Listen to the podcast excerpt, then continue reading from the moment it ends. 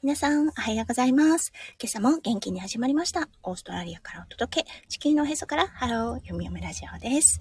このラビ、このまた噛んでしまいました。このライブは私、弓嫁が、オペ室看護師のお仕事に行く前に、ちょっと、ちょこっとだけ声を届け、今日も病院の駐車場からお送りいたしております。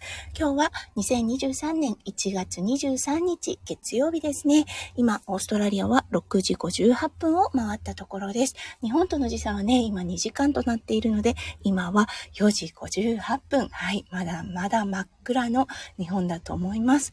はい、そんな中ね、弓嫁の声を聞きに来てくださって本当にありがとうございます。そしてね、いつもアーカイブで聞いてくださってる方、本当にありがとうございます。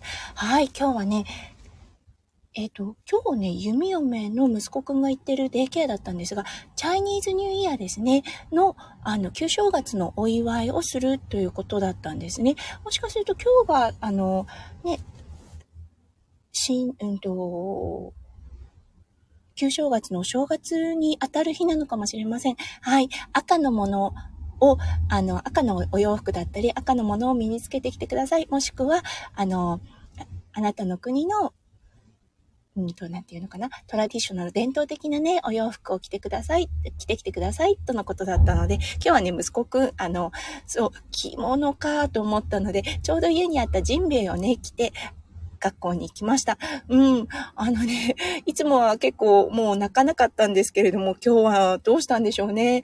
結構ぐずって、うん、嫌だといった感じで泣き叫んでいました。うん、どうしたかなと思うんですが、そう、あの、どうでしょうね。先生がね、結構綺麗に、あの、中国の先生だったんですけれども、着飾っていたので、それが気に入らなかったのかなそれとも知らない人だと思ったのかなそんな感じで、うん、今日はね、ちょっと、あのもしかすると呼び出しがかかってしまうかなといったような感じがしている弓嫁です。はい。今日のテーマだったんですが、強い志を持つことという形でピックアップさせていただきました。うん、これだったんですが、昨日ね、弓嫁お仕事だったんです。そしてね、昨日の先生だったんですが、すごーく、あの、癖の強い先生なんです。はい。あの、ものすごくこだわりを持っていて、そして自分の独自の、あの、考え方を持っている方なんですね。そう。そしてね、その方だったんですが、弓嫁、あの、お仕事を一緒に始めてからもう10年ぐらいの付き合いになります。うん、あの、その間にですね、人生の大きな選択もたくさんあった方だったんですね。そう、それは前の奥様との離婚、はい、そしてあのお子さんとの別れ、うん、これはあの離婚により一緒に暮らせなくなったっていうことですね。そしてご本人自身も新しいパートナーを見つけられてご結婚されたといったね結構ローラーコースターなあの人生を送られている先生だったんですね。であのそのこの10年間でものすごく難しいあの性格をされていた時期もあったんですね。特に特にご自身がですねあの離婚を離婚をする、それの調停をしている間ですね、もうものすごく、あの、うん、イライラしていました。うん、無理もないですよね。人生において一番、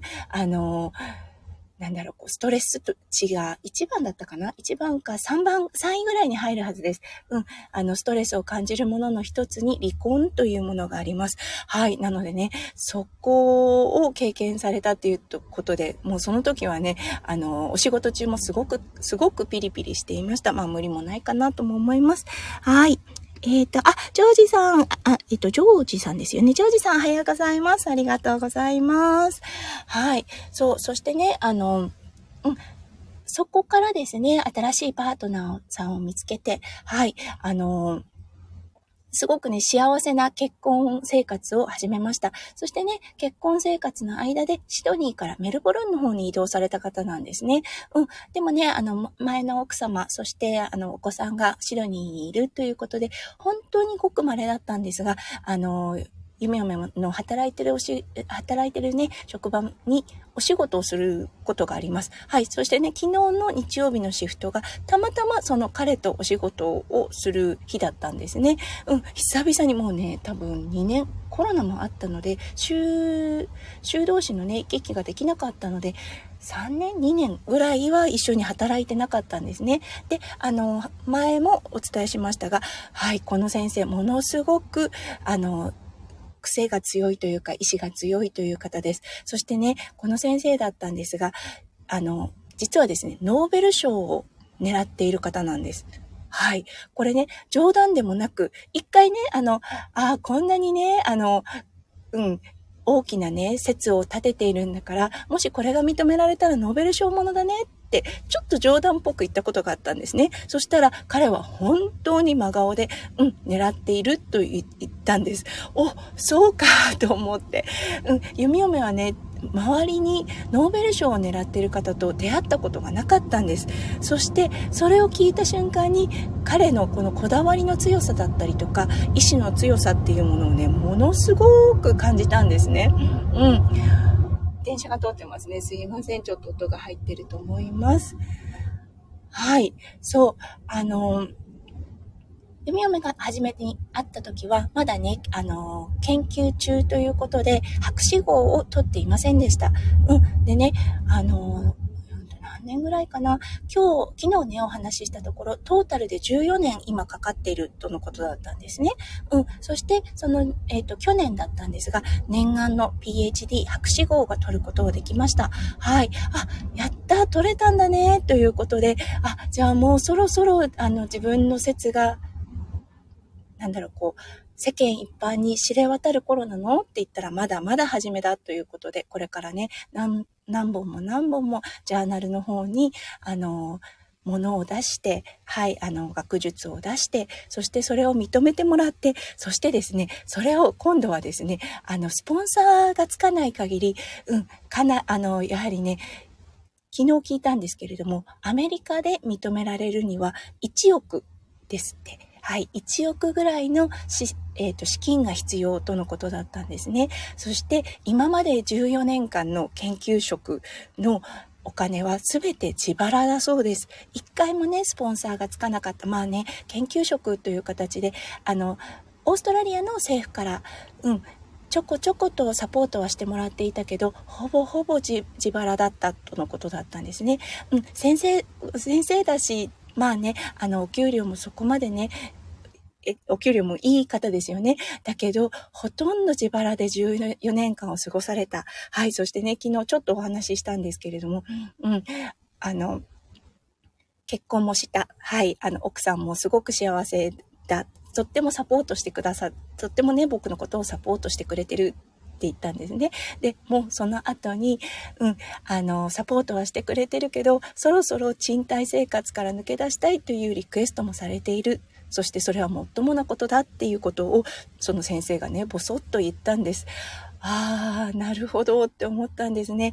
うん、あの、すごくね、まあ、もうね、ボスと言われる方です。そしてボスになってからもう十何年経ってる方なので、あの、やっぱりね、基本給というかね、すごくいい方なんですね。そして週末とかもよく働いている方なので、うん、あの、手取りという形は多いんですけれども、うん、それでもやっぱりす、すべてのね、賃金というか、あの、得たお金を研究に回しているんだってことに気がついて、うわぁ、本当にね、生半可な、あの、志じゃできないなって思ったんですね。14年、そしてまだ先が見えない、まだ手探り状態だって言ってたんですね。そう、PhD、博士号を取ることは、やっと最初の第一歩を踏み出せたくらいって言ってたんですよね。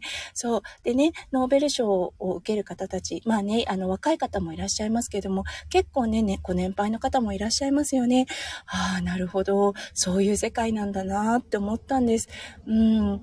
あの、やっぱりね、すごく奇抜な、あのー、セオリーというかね、学術なんです。彼に説明してもらうと、あ、なるほど、うん、納得できるなとは思うんですが、それを果たしてね、医学界が認めてくれるのかって言ったらまた別な話となると思います。それをね、どうやって認めさせていくのかっていうのが、これからの彼の技量となり、そしてね、あとはスポンサーを得ることっていうのが、ものすごく大きな課題となってくるようなんですね。うん、でもね、彼を見ていると、まあ、諦めることはまずないと思うんですね。もうここまで来たっていうことで。うん。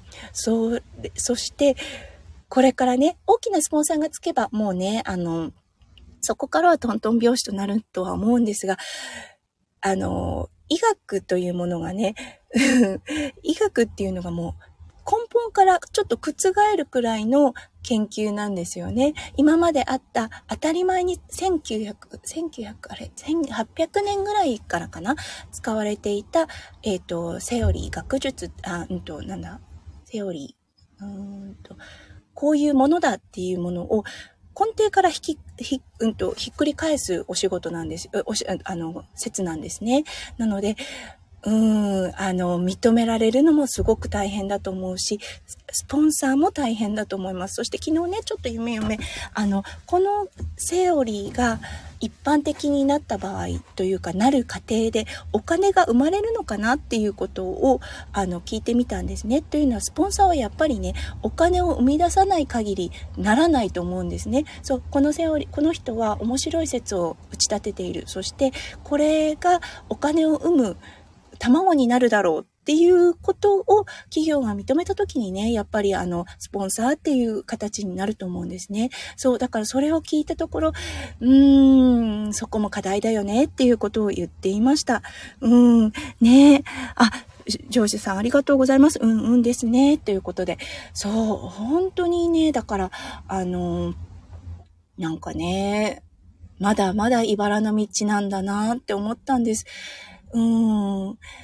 でもね、ここまでやって、ここまでね、自分の善、なんて言うんだろう、気も、善、医学の道ですよね。あの、医療の道を貫き通した方なのでね、認めて、認められてほしいなと思うんです。でもね、やっぱり他の先生から言わせると変わり者っていうことは言われています。はい。あの、彼の下で働く人ですね。そう、あの、麻酔医になろうという方たちですね、は、ものすごく難しさを覚えていることも確かです。というのはね、自分が今まで習ってきたこと、そう、こういう症状にはこういうものを処方する、こういうことをするっていうのを否定されてしまうので、うん、いやいや、そんなものはいらないよっていう感じで。うん、でもね、例えば、お薬一つをオーダーするとします。それをオーダーするのは、指示があったからとはいえ、その、ボス、そ、その、研その、うんと、なんて言うんだろう。医者、医者じゃないね。ボスになろうとしている人、麻酔になろうとしている人の名前で、こう、の記録が残るわけですね。そう、そして、そのボスの考えで言われてこう、こうはしたけども、そこに納得がいってないということでね、ものすごく難しさを覚えることは確かなんです。うん、でもね、ボスの顔も顔も立てなければならない。その彼のね、うん、学術、学、あの、説を立てている彼の顔も立てなければいけない。でも記録に残るのは自分の名前だっていうことで、すごく、すごく難しさを覚えると覚えています。皆さんね。うん。で、あの、はあ、そうだよね。確かにって思うんですよね。うん。あのね、ほんと説としては面白いなと思うんです。ああ、これが、なるほど、ノーベル賞を取る人の説なのかっていうようなうん、目指している人の説なのかっては思うんですが、一般的にね、やっぱり、あの、浸透してないってことで、すごく異端児というかね、あの、変わった目で見られている先生です。はい、今日はね、この先生のね、との、うん、久々の出会い、そしてね、まだ続けられていた、はい、そしてもう14年目にかかっていた、うん、そしてまだまだこれからなんだっていうことをおっしゃっていたので、もうね、それをね、陰で、周りで支える奥様も素晴らしいなと思うし、本当にね、人格者なんだなって思います。きっとね、裕福な生活はされていないのかなと思います。あの、うん。一般的にね、あの、言われている、貧乏ではないと思います。ただ、あの、税を尽くしたね、お医者様の奥様でいらっしゃられるかと言ったら、そうではないんだろうな、というような気がしました。うん。まあ、あの、お医者様の奥様がすごく税を尽くしているかと言ったら、それはもちろん違うと思うんですが、うん。あの、一般的に言われているね、まあ、あの、高級鳥の中に入るお医者様というお仕事、それのね、あの、奥様ということでね、周りからはね、すごく、わあ、尊わあ、羨ましいわって思われる存在なんでしょうが、昨日のお話を聞く限りね、ああ、なるほど、すごく耐え忍んで、そして旦那様のかあの説を支えている方なんだな。それをねもう何年目になるんだろう。まあ再婚とはいえね何年支えて何年目になるんだろうとね改めて素晴らしい女性だなと、うん、もちろんね、その先生も素晴らしいと思うんですが、それを支えるね、奥様も素晴らしいなと感じた一件となりました。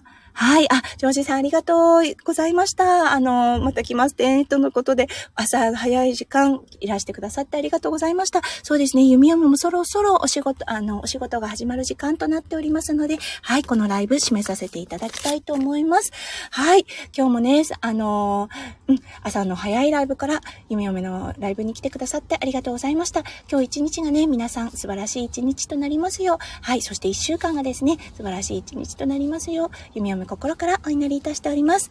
それではまた明日、明日の配信でお会いしましょう。それでは行ってきます。そして行ってらっしゃい。じゃあね。バイバーイ。